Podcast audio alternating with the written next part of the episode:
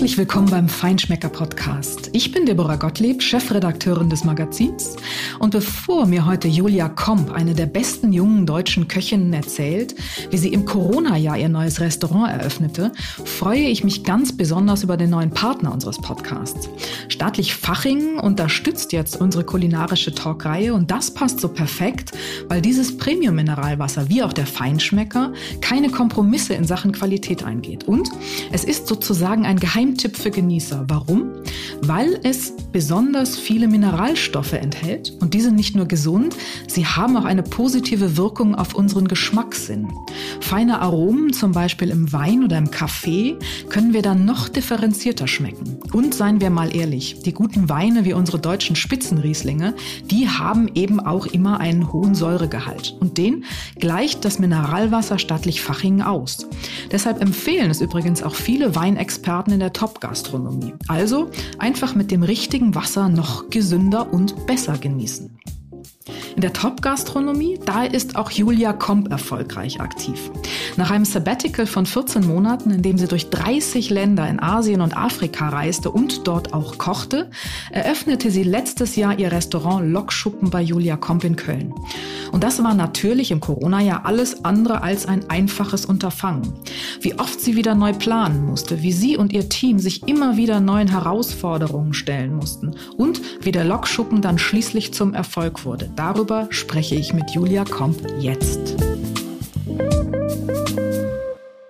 Herzlich willkommen, Julia Komp. Julia Komp aus Köln. Wir machen den Podcast für den Feinschmecker heute auch wieder remote. Äh, du in Köln äh, nehme ich an und äh, ich in Hamburg. Du bist in Köln, oder? Ja. Ich sitze auf der vierten Etage und gucke auf den Rhein. Da hast du mir was voraus. Ich äh, sitze im Erdgeschoss und gucke nicht auf Wasser, obwohl wir ja hier in Hamburg am Wasser sitzen.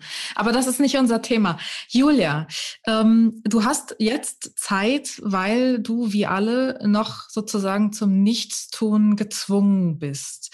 Eigentlich wärst du jetzt, glaube ich, schon drei oder vier Monate mit deinem neuen Konzept am Start gewesen. Äh, ein Stand war mal im November, hättet ihr eröffnen wollen. Dann kam Corona ähm, wieder und alles kam anders. Ähm, wie gut kann Julia Komp warten? Das ist nicht richtig. Wir hatten ja offen. Ja, das ihr habt. Korrekt. Wir wollten eigentlich im März öffnen. Dann haben wir, ähm, im März ging es dann nicht, dann war der erste Lockdown. Dann haben wir geöffnet, allerdings nur draußen und nur in der Beachbar, weil wir sozusagen ja keine Möbel hatten, keine Deko, nichts. Genau. Und dann haben wir am 17. Juli aufgemacht und hatten ja diese drei Monate halt richtig geöffnet, bis dann der zweite Lockdown kam und dann war wieder Flaute. Genau, du hast mich völlig richtig korrigiert, weil ich mich missverständlich ausgedrückt habe. Ich meinte dein mhm. Fine Dining, dein Gourmet-Konzept, dein Sahila. Das ist schon lange gestorben. Das ist. Ähm, so, aha. Also, ja, wie soll man sagen? Ah, das hat ja jetzt schon einen ziemlich langen Weg hinter sich. Eigentlich sollte es ja für mich nur Sahila geben. Und das war ja schon 2000, was haben wir denn jetzt, 21, 20? 2019 im Sommer haben wir alles eigentlich geplant. Und dann kamen aber diverse Umstände dazwischen. Diese Gastronomie, in der ich jetzt tätig bin, die gab es schon vorher. Die hatte allerdings eine Mitarbeiterkantine. Und äh, die haben den Lokschuppen ab und zu mal ähm, als Event-Location benutzt. Da gab es keine Küche, keine Möbel, nichts, eigentlich eine leere Halle. Und äh, in der ganzen Zeit, wo ich schon mit denen in Kontakt war, gab es auch einen anderen Geschäftsführer und einen anderen Küchenchef. Und irgendwann kam ich nach Hause und dann war der nicht mehr da. Und dann hieß es ja hier, bitteschön. Und äh, das war natürlich am Anfang erstmal sehr schwierig, äh, sich damit zu arrangieren, weil wir wollten eigentlich neben den Lokschuppen ziehen, in eine riesige Halle, die komplett ausgebaut äh, werden sollte. Natürlich ein riesiges Projekt, was halt auch ziemlich viele Kosten hat. Und wenn man sich überlegt, dass ich mit 20 Sitzplätzen einziehen wollte und dafür auch der Plan also im Architektenbüro liegt, ähm, kann man halt dann einfach sagen, okay, das wird halt niemals finanzierbar sein. Und die Konzepte, die nebenan ähm, in diese riesige Halle sollten, die sind dann auch durch andere Umstände von anderen Firmen halt nicht so umgesetzt worden, dass man halt diese riesige Halle nicht für eine für ein kleines Restaurant hätte umbauen können. Ja, und dann haben wir hin und her überlegt, weil es soll ja eigentlich alles ein Neubau werden. Um uns herum kommt alles neu. Aber in, in der Stadt Köln liegen halt noch ganz viele Baupläne. Also konnten wir dann auch irgendwann nicht mehr warten. Und äh, die Hoffnung mit dem Warten, das ist, also ich hasse Warten. Äh, das wäre die Antwort eine, oder war die Antwort auf meine Frage quasi. ich hasse ich hasse warten. Also ich muss ja irgendwann, ich meine, ich war ein Jahr weg, ich musste ja irgendwann wieder anfangen. Dann haben wir hin und her überlegt, dann haben wir gesagt, okay, dann machen wir halt ähm, erstmal in den Logschuppen halt weiter eine Event-Location, ein Hübsch und ein, ein Bistro für tagsüber. Und genau. draußen hat man halt ähm, den, ja, wie soll man sagen, so einen Außen, Außerhausverkauf, wo die Leute auf der Wiese sitzen könnten. Da hatte, hatten diese Sachen noch alle gar keine Namen. Und wir wollten eigentlich in, dann in einen Neubau auf unserem sozusagen Parkplatz ziehen. Aber auch nach einem halben Jahr warten dort hat sich nichts ähm, bewegt. Und dann habe ich mir gedacht, nee, also entweder müssen wir jetzt im Lok schuppen, weil das, was wir jetzt haben, Gas geben oder ich muss halt doch woanders hingehen. Und das war halt einfach nichts. Weil ich wollte halt schon wieder zurück in die Küche und nicht jetzt hier zu Hause mit Warten verbringen. Ja, und dann mhm. haben wir, ähm, vor Weihnachten hatten wir ja 2019 eh schon mal Pop-Up-Dinner ähm, genau. im Lokschuppen gemacht. Sehr und, erfolgreich.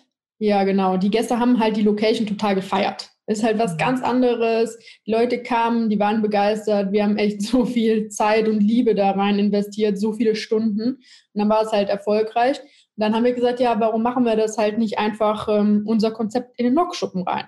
Okay, das war halt jetzt nicht äh, so meine volle Befriedigung, weil ich hätte gerne ein, ein modern marokkanisches, ja, orientalisches Restaurant gehabt.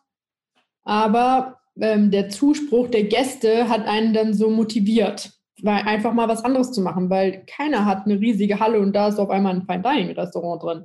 Und viele Leute kamen und haben gesagt, ja, das sieht aus wie in New York. Damals, vor 20 Jahren, gab es dort auch Restaurants. Überleg mal, andere Restaurants sind mitten in der Kirche. Sowas ist halt auch ein Alleinstellungsmerkmal.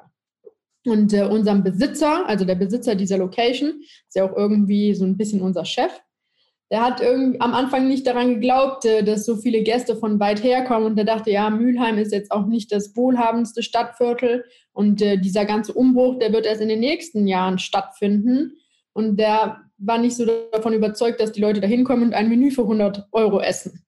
Aber Gott sei Dank waren unsere Gäste treu und äh, sind direkt am Anfang die Bude eingelaufen und äh, jetzt sind alle glücklich, so wie es ist. Das heißt, wenn du zählst, wie oft hast du dein Konzept jetzt ändern müssen? Ja, so gefühlt zehnmal. Und das hat sich halt auch mit Corona immer wieder ein bisschen verändert.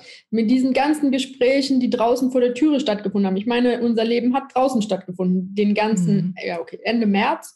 In dem Moment, wo dieses To-Go-Business ähm, erlaubt worden sind, haben wir unsere Türen aufgemacht, haben einen Coca-Cola-Kühlschrank nach draußen gestellt und mit jedem, der daran vorbeigelaufen ist, weil das ist schon eine beliebte Strecke bei schönem Wetter, haben wir angefangen zu quatschen.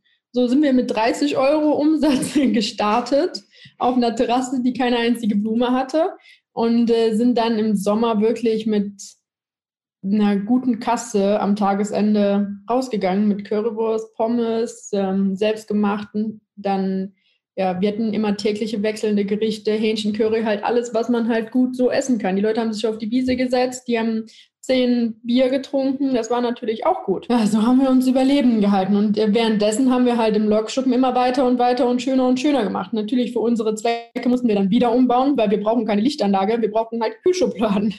Wir brauchen coole Tische und Stühle und mit Corona hat das alles ewig gedauert. Wir haben letzte Woche unsere Tapete bekommen. Und jetzt finden wir gerade keinen Handwerker, der die Tapete an die Wand bringt. Aber wenn wir das geschafft haben, dann sind wir endlich fertig und können dann vielleicht auch mal vom Soft Opening ins Opening gehen. Gibt es irgendein To-Go-Konzept, was ihr nicht ausprobiert habt? Nö, glaube nicht. ihr habt, glaube also, ich, so ziemlich ja, doch, alles gemacht, haben, was so. Ja, wir haben draußen halt im Anker jeden Tag richtiges Essen to go gegeben. Dann haben wir den, also zum jetzt sofort essen, dann halt für mit nach Hause und im Logschuppen haben wir Menüs, also wirklich Fine Dining Menüs gemacht, die die Leute zu Hause vollenden müssen. Also es gab immer eine Videoanleitung, eine Beschreibung, Produkte, die halt schon halb fertig waren. Und zu Hause musste man eigentlich nur noch heiß machen und anrichten.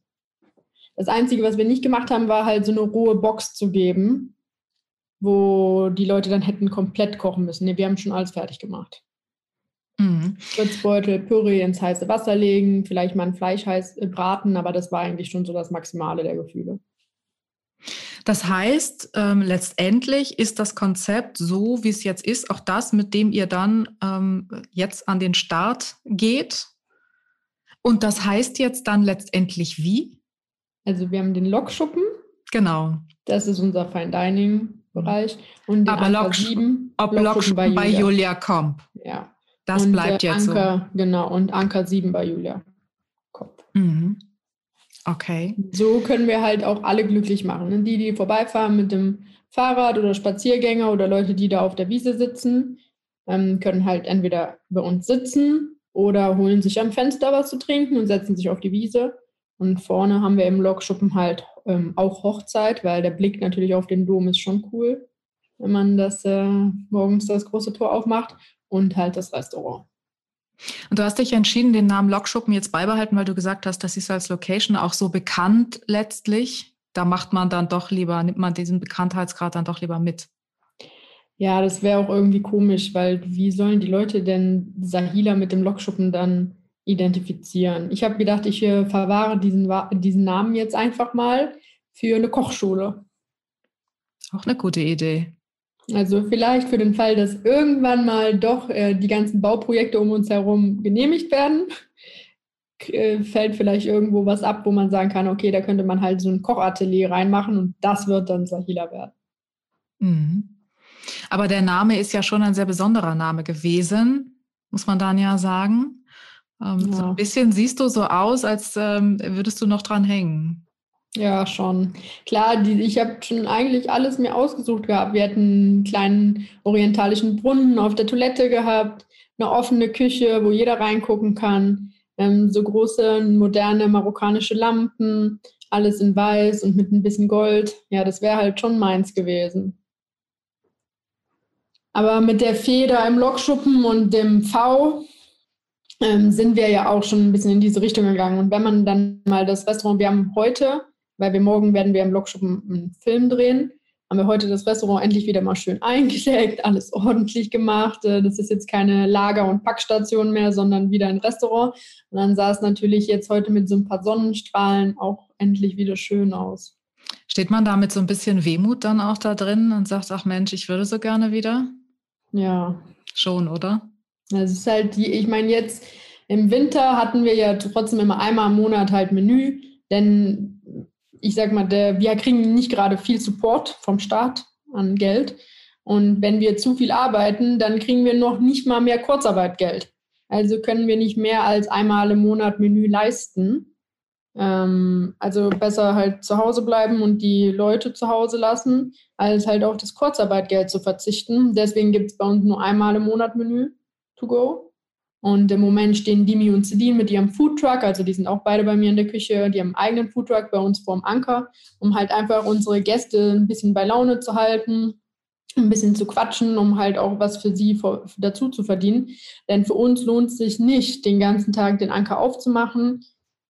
Ja, man braucht einen Spüler, man muss heizen, man braucht Ware, alle Geräte, das ist zu teuer. Absolut. Und ihr habt dazu auch noch ein zweites massives Problem gehabt, glaube ich, weil ihr in Bezug auf die Hilfen, die ihr zwar bekommen habt, aber eben ein anderes Konzept vorher hattet, ähm, wird, wird natürlich das gemessen an dem Umsatz des Konzeptes vorher. Und das war halt, wie du gesagt hast, eine Kantine. Das heißt, ihr kriegt jetzt einen Tropfen auf den heißen Stein. Ne? Genau, also ich glaube, wir haben 5000 Euro für November bekommen. Das ist ja Und äh, bei 30 Mitarbeitern ist es natürlich ganz schön wenig. Wahnsinn, da kann man sich Aber es lohnt sich halt auch nicht darüber aufzuregen, weil der Steuerberater hat gesagt, hätten wir jetzt dieses Geld bekommen, sag mal vom Umsatz September, Oktober, dann wäre das so viel gewesen, dass wir das halt komplett zurückzahlen müssen. Also. Wie hast du es ja. geschafft, in der Zeit deine Mitarbeiter immer zu motivieren?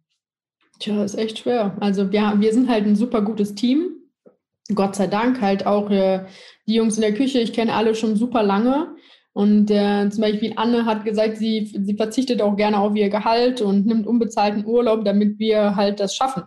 Das brauchen wir nicht. Also ich habe mich schon sehr darüber gefreut, dass sie gesagt hat, aber das ist schon alles okay. Aber trotzdem ist es halt cool, solche Leute halt äh, um sich herum zu haben. Ja, und äh, ja, jeder ist mal da, kocht mal irgendwas für seine Familie im Lokschuppen, damit halt auch die Küche so ein bisschen belebt ist. Wir hatten natürlich immer mal ein paar Reste im Kühlhaus, haben dann auch selber da, im, also im Lokschuppen gesessen, Sachen besprochen, neues Menü besprochen, oft mit dem Büro zusammengesetzt, immer noch so liegen gebliebene Sachen ähm, zu Ende gearbeitet, haben halt auch selber mal für uns dort gekocht.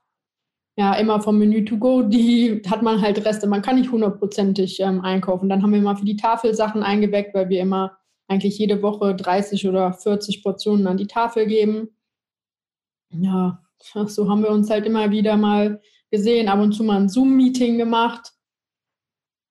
Ja, aber allgemein ist halt schon ähm, traurig. Ist die Stimmung jetzt ähm, an einem Punkt, wo es jetzt wirklich wieder losgehen muss? Ne? Sonst ja. ähm, wird es echt schwierig.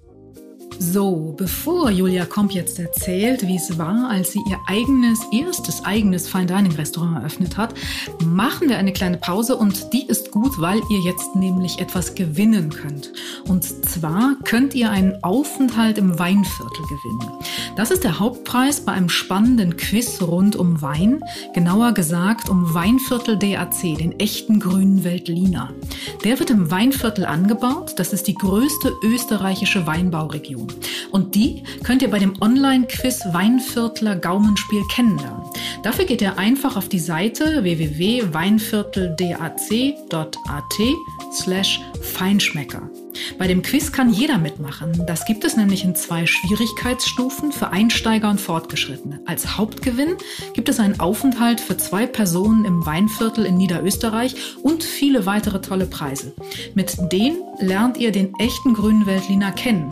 Und der ist mit seinem fruchtig-pfeffrigen Geschmack nämlich nicht nur ein guter Begleiter für viele Gerichte von Hausmannskost bis zur Asiaküche, sondern auch ein wirklich regionales Produkt und zwar zu 100 Prozent. Das garantiert die Herkunftsbezeichnung Weinviertel DAC. Also, wer den echten grünen Weltliner erleben will, schnell noch bis zum 31. März mitspielen und einen Aufenthalt oder tolle Weinpakete gewinnen auf www.weinvierteldac.at slash Feinschmecker. Viel Spaß! Du hast dieses Konzept schon, ja schon vor langer Zeit oder doch jetzt vor langer Zeit geplant. Du warst vorher angestellt, bist dann den Sprung gegangen in die Selbstständigkeit, zunächst im Kopf und auf dem Papier, sage ich mal. Ja, klar, aber zumindest was die Konzeption angeht. Das ist ja deines, das ist ja dein Konzept. Du hast das entwickelt. Wie macht man sowas? Wie entwickelt man heute ein Konzept für ein Top-Lokal, Fine Dining, Gourmet, wie auch immer man das nennen will? Keine Ahnung. Ich habe ähm, manche Sachen habe ich mir vielleicht auch etwas anders vorgestellt. Bei uns war es halt immer so, ich weiß ja, wie ich koche, wie ich einkaufe, was ich dafür bezahle. Und jeder kann ja so ein bisschen rechnen, ähm, um zu sehen, okay, das lohnt sich oder das lohnt sich nicht. Das ist viel zu teuer oder das nicht. Und ich habe halt immer in jedem Laden so richtig mitgearbeitet, als ob es mein eigener Laden wäre. Also hatte ich jetzt nicht so große Angst, dass das jetzt auf einmal nicht mehr klappen ähm, würde. Im Restaurant mit Jassin zusammen, also mit dem Restaurantleiter, ähm, denke ich, dass wir halt dann super Team ähm, sind und um uns um den Lokschuppen halt keine Sorgen machen müssen. Im Anker 7 war es halt am Anfang schon eine ziemliche Herausforderung, weil so ein Konzept mit 1000 Gästen am Tag an einem super Sommertag hat halt keiner von uns mhm. gemacht. Und auf einmal kommt halt mittags dieser Ansturm an der Kasse und eigentlich reichen vier Leute hinter der Theke nicht, um diese ganzen Getränke, die draußen halt äh, verbraucht werden, überhaupt wieder aus dem Lager hin, her, Kühltransport. Am Anfang war das halt schon so, oh Gott, Gott sei Dank ist dieser Sonntag jetzt vorbei. Also da war halt echt viel los. Da mussten wir halt uns auch erstmal ähm, rein denken, wie viel müssen wir bestellen, was brauchen wir, wie ist die Kapazität der Lagerung, weil Kühlhauskapazität ist bei uns nicht so groß. Und im Sommer hatten wir 40, 40 Grad in der Küche. Dann die ganzen Geräte ausgefallen, kein, kein Kühlschrank mehr, kein Tiefkühler mehr. Der einzige, der überlebt hat, war der Schockfroster und der war niegelnagelneu. Alle Tiefkühler wollten nicht mehr mitmachen. Natürlich die Mitarbeiter bei 45 Grad ist halt echt ähm, ja, war schon teilweise sehr heiß. Also da hatten wir schon einige Herausforderungen. Dann halt auch die Gäste. Ich meine, wenn einer aufsteht, das Personal muss halt schnell sauber machen, desinfizieren. Aber viele Leute waren halt auch super rücksichtslos und haben dann sich, weil da schon drei andere Leute standen, halt einfach hingesetzt. Dann immer diese Diskussion, bitte können Sie nochmal aufstehen, wir müssen erstmal desinfizieren. Das hat halt auch super viel Kraft gekostet. äh, mhm. Maske anziehen. Die Leute stehen in der Schlange, die Schlange ist riesig und die haben keine Maske an. Dann kommt irgendein Nachbar, macht ein Foto von der Schlange und äh, einer hat keine Maske an.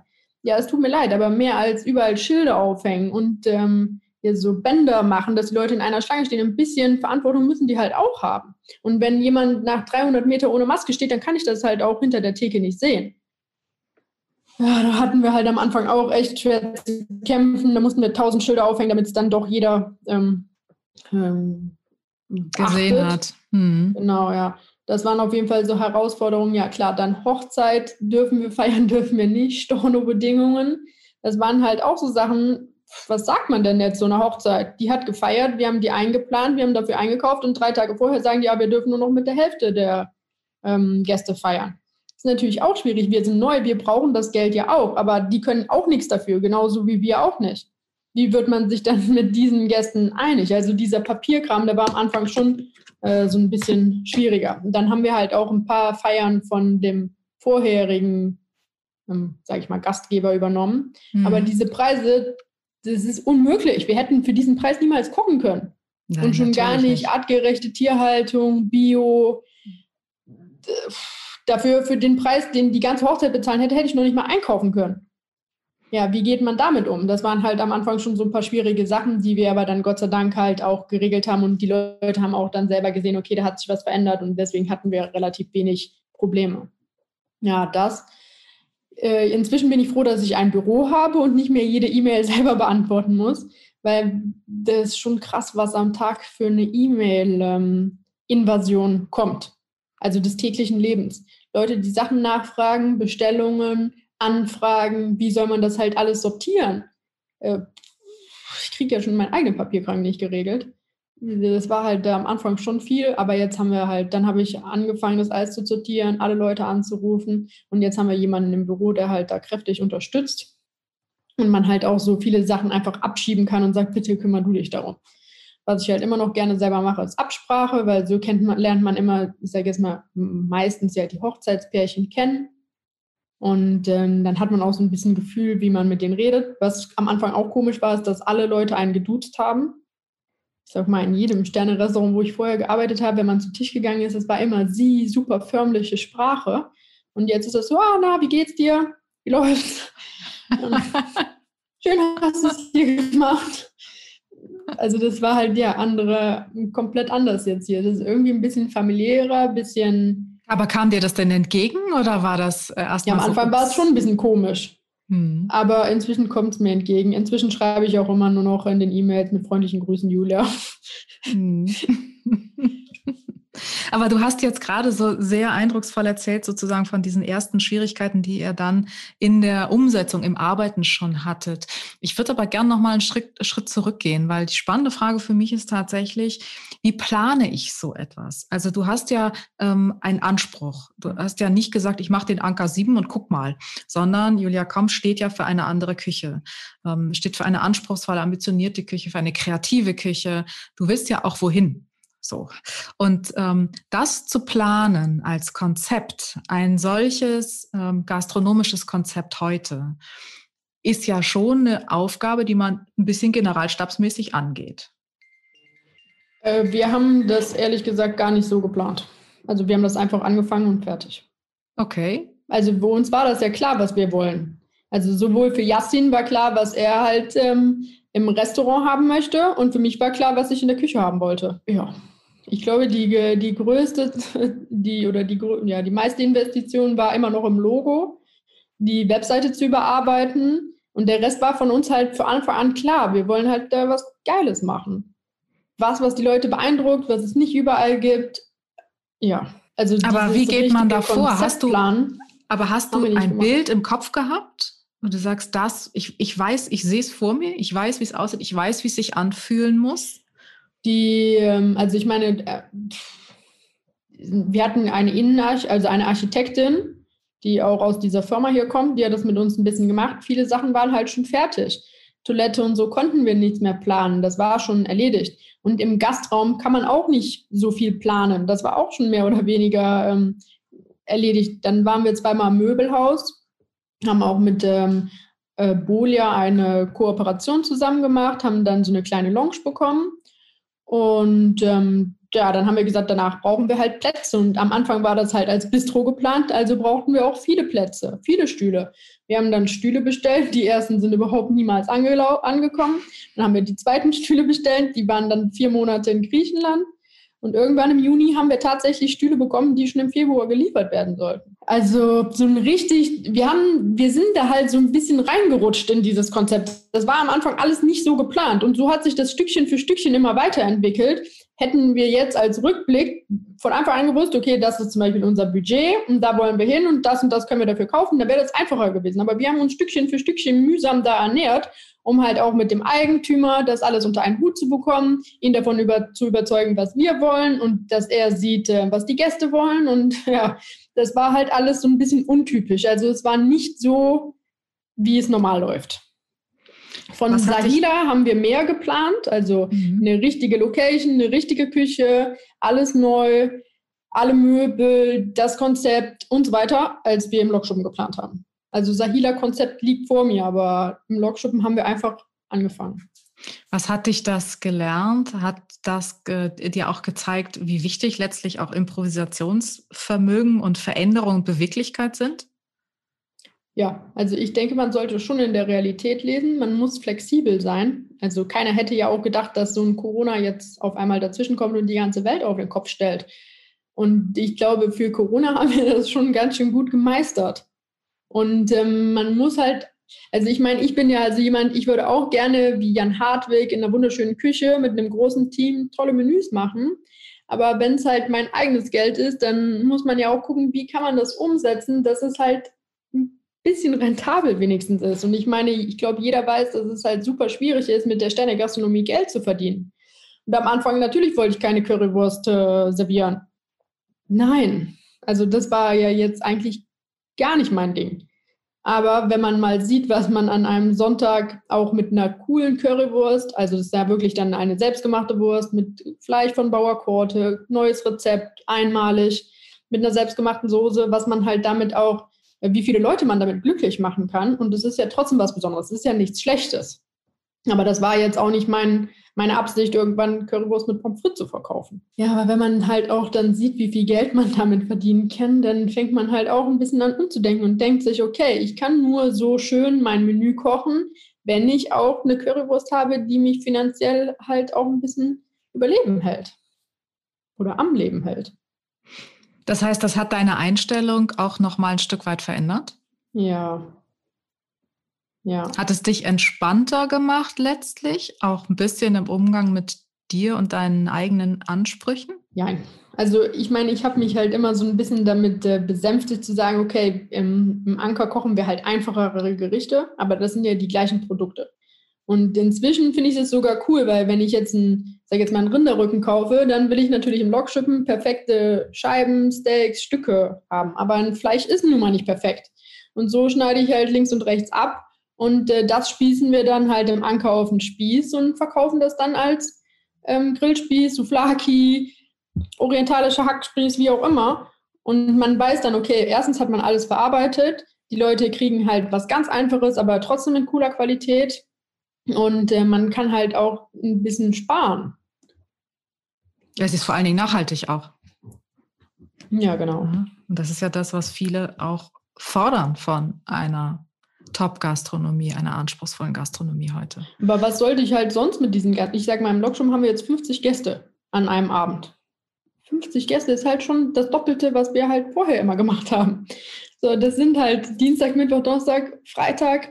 Das sind ja schon ein paar Gäste. Also in keinem Sterne-Restaurant, in dem ich vorher gearbeitet habe, hatten wir so viele Gäste. Das ist halt super weit entfernt. Für uns war das halt eine Umstellung. Hatte man an einem Dienstag oder Mittwoch vorher 25 Gäste, dann war das schon wow, äh, Full House. Mehr als Full House. Und jetzt sind 25 Gäste halt nichts. Aber in der ganzen Welt, in der ich unterwegs war, waren fast alle ähm, auch guten Restaurants halt, keiner ist mit 30 Gästen ausgekommen. Alle hatten klar mehr Personal, aber auch viel mehr Gäste als hier bei uns. Entweder weil also, sie größer sind oder weil sie vielleicht auch mit zwei Seatings per se gearbeitet haben. Ja, auch, aber auch größer. Also jetzt mhm. wieder als bestes Beispiel, weil ich halt ähm, vor einiger Zeit dann in Dubai bei. Wir haben 250 Gäste an einem Abend. Und die haben nicht ein Menü, so wie wir. Die haben ein Menü in klein, ein Menü in groß, ein Fingerfood-Menü und noch eine à la carte Karte. Klar haben die auch mehr Mitarbeiter, die vielleicht weniger Geld kosten als hier bei uns. Aber trotzdem, was ist für eine Menge? Und das ist ist trotzdem voll. Ja, klar, das stimmt schon, Julia. Aber ich wollte dich gerade fragen, wie viele Mitarbeiter sind denn da in der Küche, in der Brigade und keine Gewerkschaft? Andere Arbeitszeiten? Ja, morgens anfangen, nachts nach Hause gehen. Ja, ja, eben. Ne? Schon, aber ob man das dann auch hier so will, die mit, ja, anderes Thema. Nee. Aber du hast jetzt gerade schon Dubai gesagt. Ähm, du bist 2019 äh, 14 Monate insgesamt unterwegs gewesen. Ich glaube 30 Länder. Afrika, Asien. Ähm, was hat dir das für dein Konzept, vor allen Dingen aber auch für deinen eigenen Stil mitgegeben? Wie entwickelt man einen oder wie nimmt man diese ganzen Inspirationen? Das ist ja unfassbar viel. Du hast zwei Notizbücher voll, glaube ich, mitgebracht, mit zurückgebracht, mit den ganzen Eindrücken und Inspirationen.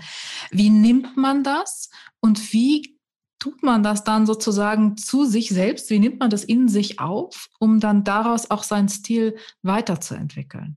Ich schreibe ja gerade ein Buch, deswegen äh, lese ich mir die Notizbücher gerade nochmal durch.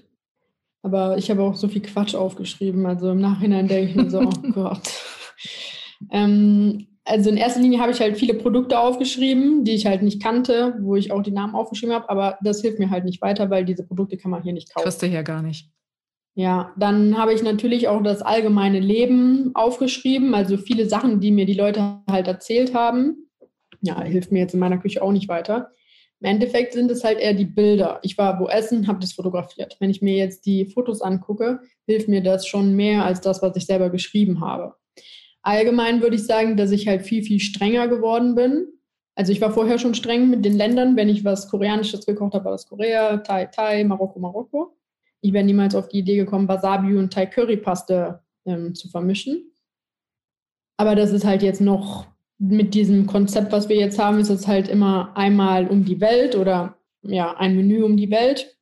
Und das ist halt noch viel, viel strenger geworden.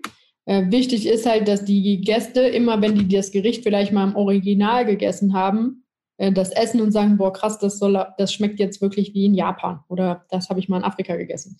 Also das Ziel ist es schon, den Geschmack so, so nah wie möglich zu treffen, aber in einer anderen Präsentation. Weil es gibt halt super viele leckere Sachen, aber es sieht halt einfach mega hässlich aus. ja. Also, ähm, wie soll man halt so eine Hausmannskost wunderschön immer anrichten, so dass der Gast auch sieht, okay, ähm, dafür lohnt es sich halt so viel Geld zu bezahlen. Mhm. Und ich sage mal, in vielen Ländern auf der Welt gibt es einen Topf Currys. Da kriegt man eine, in Indien kriegt man eine Schale mit einer Linsensuppe und einem Korb mit Brot und dann äh, tunken die. Ja, aber wie soll ich das denn jetzt hübsch machen? Und das ist jetzt halt so unsere, ähm, ja, das ist halt immer so unser Geschäft, wo wir darüber nach, also ich erkläre halt den Geschmack und denke mir, wir könnten das und das und das machen. Und dann überlegen wir, wie können wir das präsentieren, damit das halt, sage ich mal, Fine Dining ähnlich wird. Das heißt, ähm, deine Aufgabe, deine Handschrift ist eine Umsetzung, weil du kochst ja nicht nach. Du versuchst ja nicht etwas nachzubauen, eben. Ne? Du, du machst ja schon was ganz Eigenes draus. Also, ja, also sagen wir von Transformation im Grunde. Genau, also ich ähm, sagen, wir können ja was ganz Normales nehmen hier. In äh, Marokko gibt es halt Hühnchentagine mit äh, eingelegten Salz, Zitronen und Oliven. So, und Kartoffeln. Ja, aber wie soll ich das denn jetzt machen? Ich kann ja nicht hier ein totgekochtes Hähnchen im Ofen oder in der Tagine schmoren mit einem halben Oliven und ein bisschen Salz-Zitronengeschmack. Und da muss man halt überlegen, okay, wie kriegt man das denn jetzt so hin? Klar, die Soße, ich kann halt alle Knochen schmoren und die Soße so kochen, wie man das halt in der Tagine gekocht hätte, da habe ich eine Soße fertig. Aber dann muss ich ja trotzdem überlegen, okay, wie kriege ich jetzt mein Hähnchen hin? Okay, dann nehmen wir keine Keulen oder Flügel, dann nehmen wir halt eine Brust, die garen wir sous vide, würzen die mit dieser Gewürzmischung, die normalerweise in die Tagine kommt. Was können wir als Beilage machen? Okay, bei denen gibt es halt Kartoffeln, ganz normal gekocht. Wir haben die ausgestochen, ähm, haben die dann in so einem in Gewürz-Olivenöl ähm, konfiert, dass wenn man die Kartoffeln halt isst, ähm, wirklich so einen krassen Geschmack nach Fenchel hat, einen Fenchelsalat dazu und dann haben wir Umami-Tomaten gemacht. weil äh, ich sag mal, in Marokko gibt es halt super oft so einen Tomatensalat vorher und auch wenn man eine Tagine bestellt, hat man halt vorher vielleicht auch so ein kleines Pöttchen mit so geschnippelten Tomaten. Also Tomate liegt halt nah. Und ich habe irgendwo, ich weiß gar nicht wo, in einem Restaurant haben wir so Tomaten gemacht, haben die die Tomaten in so einem krassen Fond blanchiert, also in so einem richtig würzigen. Und äh, dann haben die die Tomaten im Ganzen im Ofen getrocknet und von dieser ganz großen Tomate ist halt zum Schluss nur noch so eine ganz kleine übrig geblieben. Aber wenn man da reingebissen hat, das war halt eine Geschmacksexplosion. Und dann haben wir anstatt halt, genau. Und natürlich haben die das mit Soja gemacht und allen und Pilzen und so weiter. Und das haben wir halt so ein bisschen ähm, abgeändert, weil wir sind ja jetzt gerade dann nicht in Asien, sondern eher in Marokko, haben damit Fenchelsamen, Koriander, ähm, klar, viel Salz, Fond, Brühe, ähm, Fenchelabschnitten so ein Fond gekocht und haben die Tomaten darin gemacht und das dann halt genauso getrocknet und dann später den Fond halt super auf so wenig reduziert, wo vorher 10 Liter waren und damit dann die Tomaten nochmal eingestrichen. Und so entsteht dann halt ähm, das Pendant. Und wenn die Leute das essen, dann ist es halt eine coole, also eine perfekte Qualität, eine coole Präsentation, ein Geschmackserlebnis und die, die, die schon mal in Marokko waren, sagen dann, boah, krass, schmeckt wirklich wie Tagine. Das ist eigentlich so das Ziel. Mhm. Was liegt dir denn näher, Asien oder Afrika? Ich glaube, vom, hm, ja, für meinen äh, persönlichen Geschmack ähm, eher Af also Nordafrika, mhm. Orient, äh, vielleicht noch Iran. Aber ich denke, für die Gäste zu verzaubern, eher Asien. Also ich glaube, es wird niemals eine, eine Karte geben ohne ein japanisches Gericht, ohne ein thailändisches Gericht. Warum glaubst du, ist das so? Hat das ein bisschen auch was mit dem Kopf zu tun? Wir haben ja Bilder und wir, wir können ja, wenn wir jetzt an die nordafrikanische Küche denken oder an die asiatische, es gibt ja nicht die asiatische Küche, sondern an die thailändische Küche oder die vietnamesische Küche, haben wir ja Bilder im Kopf. Wir haben ja Bilder von den Kulturen im Kopf, die dahinter stehen. Ähm, spielt das vielleicht auch so ein bisschen eine Rolle, weil die nordafrikanische Küche, das sind ja unglaubliche Aromen, das sind Gewürze, das ist fantastisch, was wir dort haben. Trotzdem, ich, denke, ich, ich würde wetten, 90 Prozent würden sich für Asien entscheiden, wenn du die fragst. Ja, aber das liegt halt daran, dass es halt bekannt ist. Also ich sage mal, ähm, Thai-Essen gibt es schon seit Ewigkeiten. Und Shawarma und Döner gibt es in Deutschland auch schon seit Ewigkeiten. So, jetzt in den letzten vier Jahren vielleicht kamen auf einmal ganz viele Vietnamesen um die Ecke. Und an jeder Ecke gibt es Pho und Sommerrolle und solche Kleinigkeiten. Und dann kam auf einmal der Falafel-Trend. Also kam nochmal der Orient hinterher, obwohl Shawarma, sage ich mal, schon so lange bekannt war. Ich glaube, erst in den letzten zwei Jahren ist der Orient irgendwie ein Stückchen näher gekommen, aber auch nicht mit Marokko oder Tunesien oder Ägypten, sondern wenn überhaupt libanesisch, hm. vielleicht ein bisschen hier Israel, also wegen dem Neni-Style. Ähm, ja, das war's. Also das ist einfach unbekannt und die Leute, die kennen den Geschmack nicht.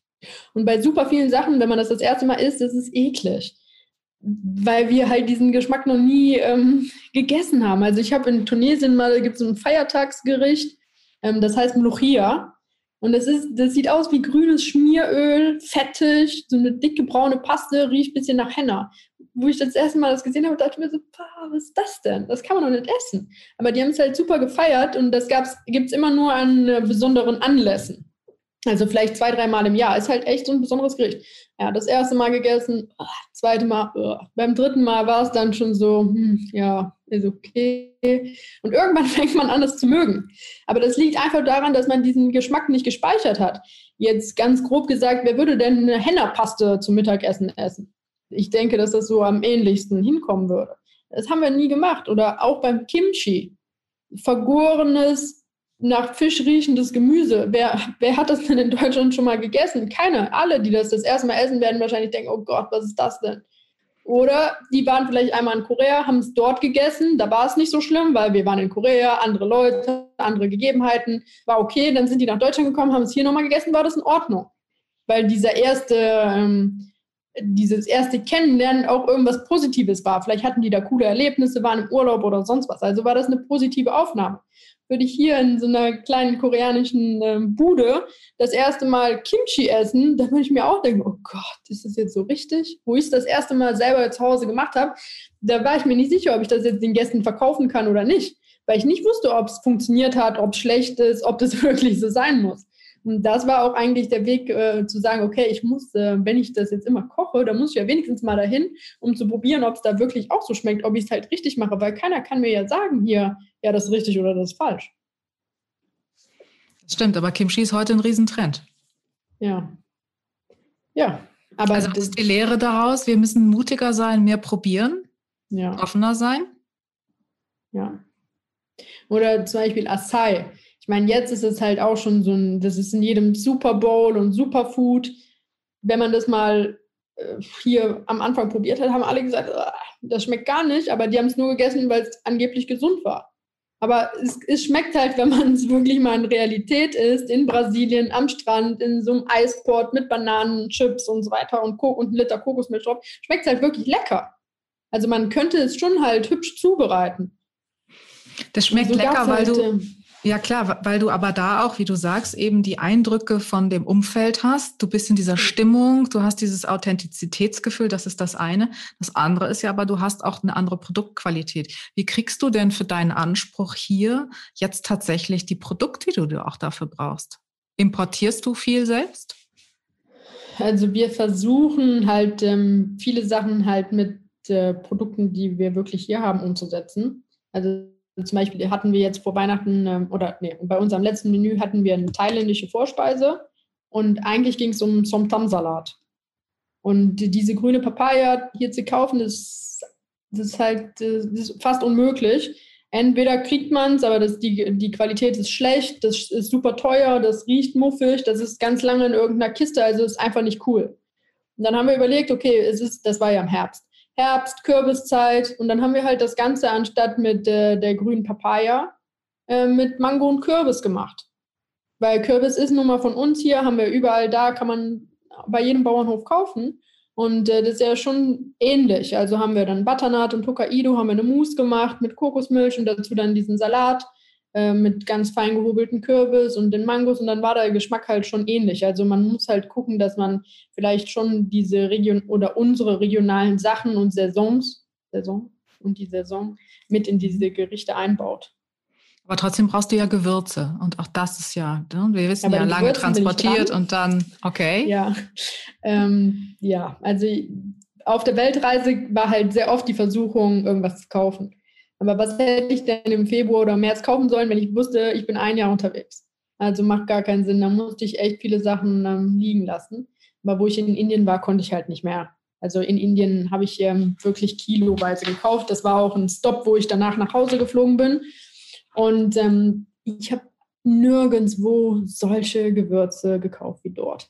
Also der Kardamom, ich träume heute noch von diesem Kardamom, weil das waren halt riesige, knallgrüne, frische Kapseln. Dieser Duft unglaublich. Und ich habe die verschweißten Tüten, habe ich zu Hause nochmal selber vakuumiert und in eine Tupperdose reingemacht und bei uns im Keller gelagert, weil während meiner Weltreise hatte ich keine Wohnung und wir haben einen Wäscheraum, da waren meine Koffer zum Umpacken und da standen halt auch die Gewürzdosen. Und jedes Mal, wenn wir diese Kellertreppe runtergegangen sind, hat halt einfach alles nur geduftet. Und so eine Qualität, egal wie teuer man hier Gewürze kauft, habe ich halt in Deutschland noch nie gekauft. Ja, und das nervt mich. Und deswegen fange ich gerade an, ähm, in Indien zu suchen, wo wir halt Gewürze exportieren können. Nur in genau Indien so. oder auch anderswo? Ich meine, du könntest ja. ja. dein Team so multinational aufstellen und die schickst du dann immer einmal im Jahr nach Hause und dann bringst du einen jetzt gerade in Indien. Ach was. ähm, Marokko läuft auch. ähm, ja, machen wir, aber ich sage mir, das Oli wir haben ja jetzt dieses Jahr genutzt halt, um das eigene Olivenöl nach Deutschland zu bringen. Ich habe Olivenöl aus Tunesien und jetzt wird als nächstes Produkt, ähm, jetzt haben wir zwei Produkte, die jetzt nachkommen und das ist einmal der Tee aus Sri Lanka und äh, dann die Gewürze aus Indien und Umgebung. Also zum Beispiel in Sri Lanka war der Zimt halt auch herausragend, also mhm. besonders. Dann könnte man halt schon dazu übergeben und sagen, okay, der Zimt, den holen wir halt in Sri Lanka. Aber Kardamom im Indien, da kann keiner, kommt keiner drüber. Und in Marokko ist es halt einfacher, da überlegen wir gerade noch mit dem Transport, weil lose Gewürze zu transportieren ist natürlich auch schwierig, weil da können immer kleine Tierchen drin sein. Richtig. Und ähm, dieses Projekt der Gewürze wollte ich eigentlich schon vor fünf, sechs Jahren mit einem guten Freund anpacken. Aber das ist immer wieder in der Schublade verschwunden, denn die Verpackung war dann teurer als die Gewürze und das Abfüllen und Kaufen war irgendwie nie so perfekt, dass wir dann gesagt haben, okay, wir fangen an. Denn die Gewürze hier zu kaufen, in der Gewürzmanufaktur und dann nach unserem Geschmack zu mischen, ist halt nicht der Anspruch gewesen, den ich halt auch schon vorher auf der Welt halt kennengelernt habe. Jetzt müssen wir gucken, jetzt haben wir angefangen, jetzt haben wir Erfahrungen mit dem Öl. Jetzt müssen wir gucken, ähm, wie wir das mit Indien auch hinbekommen. Ich wollte gerade sagen, als du anfängst zu erzählen, das klingt ein bisschen nach einem E-Commerce-Konzept, was jetzt hinterherkommt. Ja, was sollen wir machen? Das ist langweilig.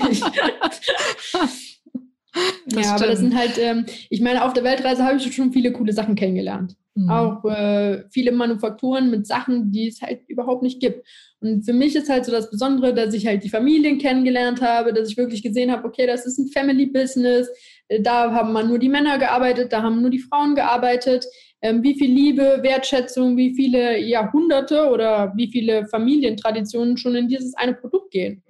Also ich sage mal Miso in Japan oder Tempeh in Indonesien, das Öl in Tunesien, die ganzen Gewürze in Marokko, Arganölproduktion, das war, das war der Horror. Ich war einen Tag da und wenn man sich überlegt, wie mühsam diese Ernte ist, ist auch kein Wunder, dass das Öl so teuer ist. Also das ist halt eine krasse Handarbeit und diese Familien ernähren oder diese Frauen, die das machen, ernähren halt ihre komplette Familie. Das muss man halt auch irgendwie supporten. Also habe ich mich halt zu diesen Frauenbusinessen irgendwie hingezogen gefühlt, um dann zu sagen, okay, ich mache was mit euch, um halt euch auch einfach zu supporten. Ja, du machst ein Joint Venture mit denen. Oder so. Klar, Kooperation. Großartig. Das ist natürlich auch eine Geschichte, die die Gäste hier un unheimlich gerne hören, weil das ist eine Form von Authentizität in der Tiefe, die ist natürlich großartig. Was hat dich am meisten beeindruckt in diesen 14 Monaten? Ja, da gibt es vier Kategorien. Landschaft, Menschen, äh, drei und kulinarisch. Also mhm. Landschaft äh, war wirklich der Oman. Klar, Orient, das ist ja eh meine Liebe, aber die Berge, die Oasen, die Wadis, das Meer und die Wüste, alles so nah aneinander und so sauber und so freundliche Menschen, so weltoffen. Ja, das war eins meiner Highlights. Ähm, menschlich würde ich sagen, wirklich Indonesien. Also die Menschen dort sind so großzügig, ähm, lieb, offen, herzlich alle können miteinander reden. Also ja, Kommunikation ist halt einfacher und ja, das hat mir schon sehr gut gefallen. Familiär halt. Das mal überall kommt man halt in eine Familie. Mhm. Und äh, kulinarisch würde ich sagen Indien und Korea. Indien, Norden, Süden, Westen, Osten ist halt komplett äh, unterschiedlich. Ähm, unterschiedlicher Geschmack, aber auch Aussehen, ganz als ob man in vier verschiedenen Ländern ist. Und auch den ihr Küchenstil, ich meine, ich hätte nicht lange da überleben können, weil da wäre ich wahrscheinlich 20 Kilo schwerer geworden. Mhm. Reis und Fettcurry, Currysoße, Kokosnuss ohne Ende. Ähm, ist halt sehr, sehr reichhaltig. Und Low Carb ist eigentlich unmöglich, Gemüse auch sehr wenig. Aber mhm. so geschmacklich ist halt komplett anders. Also noch nie hier in Deutschland habe ich indisch so gegessen, wie ich dort indisch gegessen habe. Und das hat jetzt auch nicht nur mit Schärfe zu tun. Und in Korea war so das Land, wo ich so eine Erholung hatte und endlich Gemüse. Also so viel Gemüse in so geilen Geschmäckern. Ja, das hat mich halt super gefreut, weil in vielen asiatischen Ländern ist Gemüse jetzt nicht so hoch im Kurs. Das hat mir irgendwie gefehlt. Ja, ist interessant, ne? Das denkt man immer gar nicht so, wenn man das nicht kennt. Dann äh, denkt man immer, ach, Curry ist doch viel Gemüse. Nein, eben überhaupt gar nicht. Genau, und äh, ich meine, die haben die geilsten Sachen, wenn man da auf den Markt geht, ne, dieses ganze Grünzeug, was da liegt, diese Früchte, das Gemüse, das sind so coole Sachen, wo wir halt direkt anfangen würden zu kochen, aber das ist kein Mensch von denen.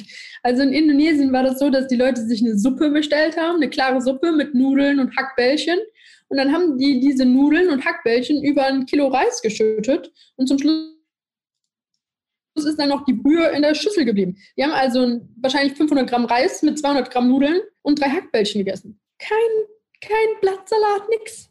Mhm. Ja, das hat mir halt schon gefehlt, weil bei uns war immer große Portion Gemüse, bisschen Kohlenhydrate und Fleisch oder Fisch. Also so richtig gesund kann man sich halt nicht ernähren. Und in, vor allem in Indonesien war halt super viel Zucker und Fett ohne Ende. Die haben Chips frittiert und die dann auch nochmal mit Zuckersirup eingestrichen. ja, da war schon zum Frühstück war einem eigentlich schlecht.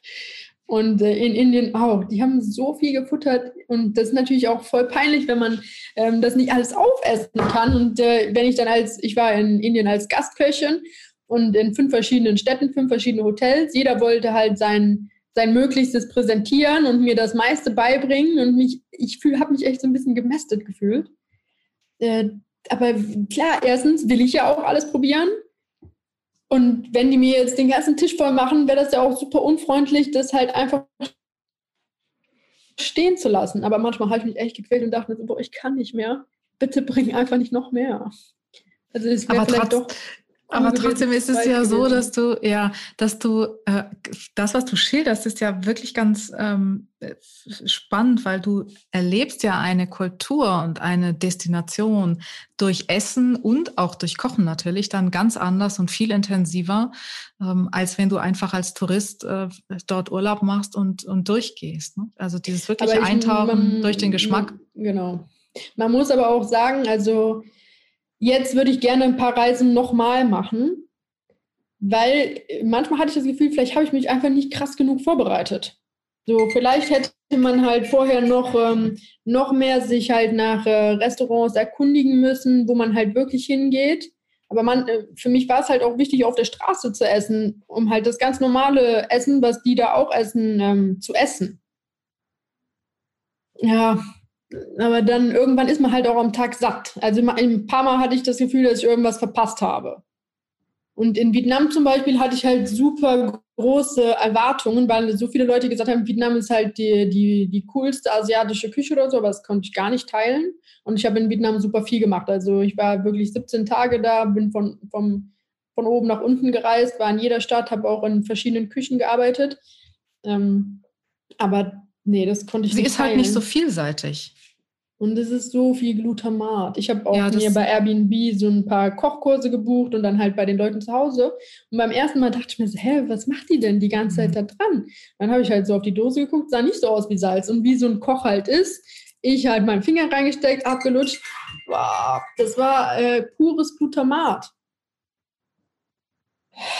Ja, das war halt so, oh, und dann die nächsten drei Tage war einem eigentlich noch von diesem äh, Zeigefinger Glutamat halt schlecht. Ähm, ja, und ich habe halt auch voll Ausschlag bekommen nach zwei Wochen, weil wir es einfach nicht gewöhnt sind, dieses ganze Pulver zu essen. Ja, das stimmt schon. Du bist ja jetzt schon eine ganze Weile wieder zurück. Wie lange hat ähm, deine äh, Entschleunigung einerseits und dieses Erfülltsein von den vielen Eindrücken andererseits angehalten, bis es wieder weg war? Ja, das geht relativ schnell. das geht schnell. Also am Anfang habe ich mir halt echt gedacht, ähm, am Anfang habe ich mir echt gedacht, ähm, du musst halt super viel ruhiger werden. Die Leute, also ich bin halt ruhig eigentlich. So, also in der Küche jetzt bin ich halt ein ruhiger Mensch, ich schreie nicht rum. Aber allgemein habe ich dann für mich selber entschieden, okay, die ganze Welt lebt halt viel entspannter. Deutsche sind auf der ganzen Welt nur bekannt als Meckerer und sich Beklager, obwohl es uns halt super gut geht. Und ich habe mir gedacht, ich muss einfach alles mal so ein bisschen entspannter nehmen. Ja, ein paar Tage später bin ich mit dem Auto ähm, auf den Berg gefahren und vor mir war ein Traktor und boah, ich hätte ausflippen können. Ne? Der Klassiker. Der fuhr halt voll langsam. Mhm. Ich hatte es natürlich eilig. Ich hatte keine Zeit. Und ähm, ja, dann war halt, dann, dann habe ich mich halt so richtig selber dabei erwischt, zu sagen, boah, komm, diese paar Minuten, bleib mal ruhig, keine Lichthupe. Der macht ja auch nur seinen Job. Und ähm, da muss man sich halt, das geht schnell verloren. Man ist halt das in dem Umfeld, in dem man ist, von dem ist man geprägt. Da kann man auch eine Bedingung. Und ich bin halt so echt super getaktet und ähm, mir ist es auch jetzt wieder aufgefallen. Jetzt war ich mal ein paar Tage halt ähm, nicht zu Hause und ich bin halt trotzdem getaktet. Okay, ich gehe um 8 Uhr abends, muss ich halt, bin ich zum Essen verabredet. Dann muss ich um 7 Uhr losfahren, damit ich um pünktlich bin. Dann muss ich spätestens um halb sechs duschen, damit ich halt losfahren kann. Dann muss ich um halb oder um 4 Uhr zum Sport. Dann kann ich jetzt noch bis 3.30 Uhr ähm, hier bleiben. So, das ist ja eigentlich durchgedreht, aber sonst schafft man seine Arbeit einfach nicht. Man schafft nicht dann immer zur richtigen Zeit die richtigen Sachen abzuliefern. Man muss sich schon so einen Plan machen, okay, heute muss ich das Rezept schreiben, heute kommt äh, das Interview, ich muss heute die Bestellung machen. Ja, man muss halt schon so ein Leben ein bisschen strukturieren, weil sonst kriegt man halt die Sachen, Klar. dieses Pensum einfach nicht geschafft. Absolut. Letzte Frage zum Schluss. Was hat dich das vergangene Jahr am meisten oder am stärksten gelehrt? Ähm, eine Sekunde. So. Das Corona-Jahr. Das Corona-Jahr. Ja, ich denke, äh, man muss, man muss halt ähm, flexibel sein. Das habe ich jetzt gehört, ähm, sich immer neu zu erfinden. Man muss immer mit den Sachen, die man äh, zur Möglichkeit hat, wieder anfangen, irgendwas Neues zu machen. Sag mal, so ein Menü to go. Am Anfang waren wir ganz alleine in Köln. Keiner hat es gemacht. Wir haben uns halt neu erfunden. Dann sage ich mal, ein Beach Bistro neu erfunden. Man muss halt irgendwie flexibel sein, auch mal was zu machen, was man eigentlich nicht machen würde. Also ich würde dir sonst auch keine Päckchen ausliefern. Aber gut, wenn Corona da ist, dann muss man es halt mal machen. Oder halt auch mit so technischen Sachen. Ich bin kein Freund vom Computer und so. Trotzdem musste ich mich dann hinsetzen und das einfach mal vielleicht auch mal selber ähm, versuchen, ein Newsletter zu verschicken. Klar hatte ich dann Hilfe mit jemandem, der dann für mich den Text geschrieben hat, aber trotzdem muss man dann einfach mal anfangen, was anderes zu machen. Ich würde auch einfach lieber gerne kochen. Aber wenn es gerade nicht geht, was soll man machen? Da muss man halt ähm, umdenken und sich überlegen, was man stattdessen machen kann. Also das, was es uns halt gelernt hat, ist halt flexibel zu sein und sich dann nicht auf einen Weg oder einen Wunsch oder so ein, festzuschießen und links und rechts nicht mehr zu sehen. Wie viele Startups sind während Corona gekommen? Wie viele coole Ideen haben Leute entwickelt? Gerade auch im Food-Bereich.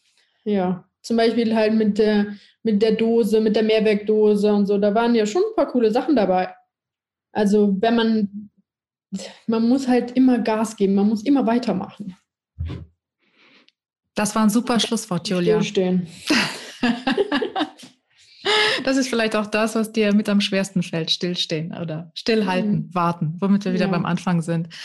Julia, komm, vielen Dank. Ähm, für das kommende Jahr wünsche ich, wünschen wir äh, euch, dir, dass es jetzt wirklich bald richtig losgeht und dann ohne weitere Unterbrechung aber ich denke, wenn es jetzt dann, denn dann endlich mit den äh, Impf, Impfungen und den Impfstoffen vernünftig klappt, dann äh, stehen die Chancen ja auch ganz gut, dass ihr bald wieder öffnen könnt und dann auch durchgehend uns und die Gäste alle glücklich machen könnt.